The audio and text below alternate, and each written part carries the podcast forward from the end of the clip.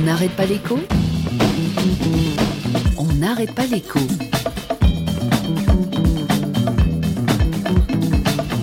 Yves Decamp.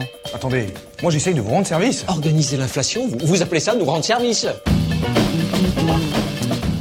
On l'a vu cette semaine, l'euro n'a pas fait flamber les prix. Une étude publiée par l'INSEE le démontre sans ambiguïté. De 2002 à 2016, l'inflation est restée modérée d'environ 1,4% en moyenne chaque année, soit moins qu'elle n'était avant le passage à l'euro d'un peu plus de 2% jusqu'en 2001.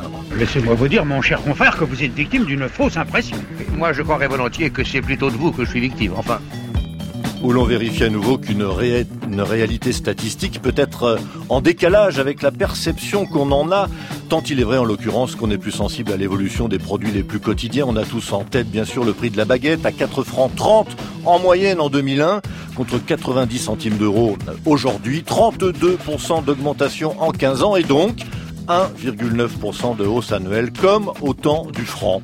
Il en va de l'inflation comme euh, du sentiment d'insécurité, dont on sait aussi par les statistiques que le sentiment progresse plus sûrement que l'insécurité elle-même. Et c'est la même chose pour les délocalisations souvent médiatisées à juste titre, et qui pourtant pèsent assez peu sur les chiffres du chômage. Les licenciements économiques symboliquement forts sont l'une des causes les moins importantes d'inscription à Pôle emploi. Dis donc, ton article, il était faux, hein? Mais c'est éclate qu'il était faux. Tu prétends qu'il était faux maintenant que tout le monde croit qu'il était vrai Ben, c'est pourtant vrai. Mais qu'est-ce qui est vrai que, que tout le monde croit qu'il était vrai? Mais non, c'est pourtant vrai qu'il était faux.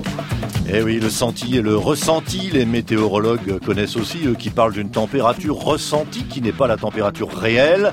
Mais ce qui compte vraiment, en vérité, n'est-ce pas d'abord ce qu'on ressent?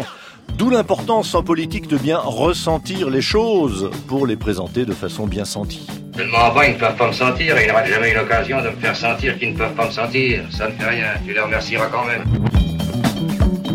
On n'arrête pas l'écho sur France Inter.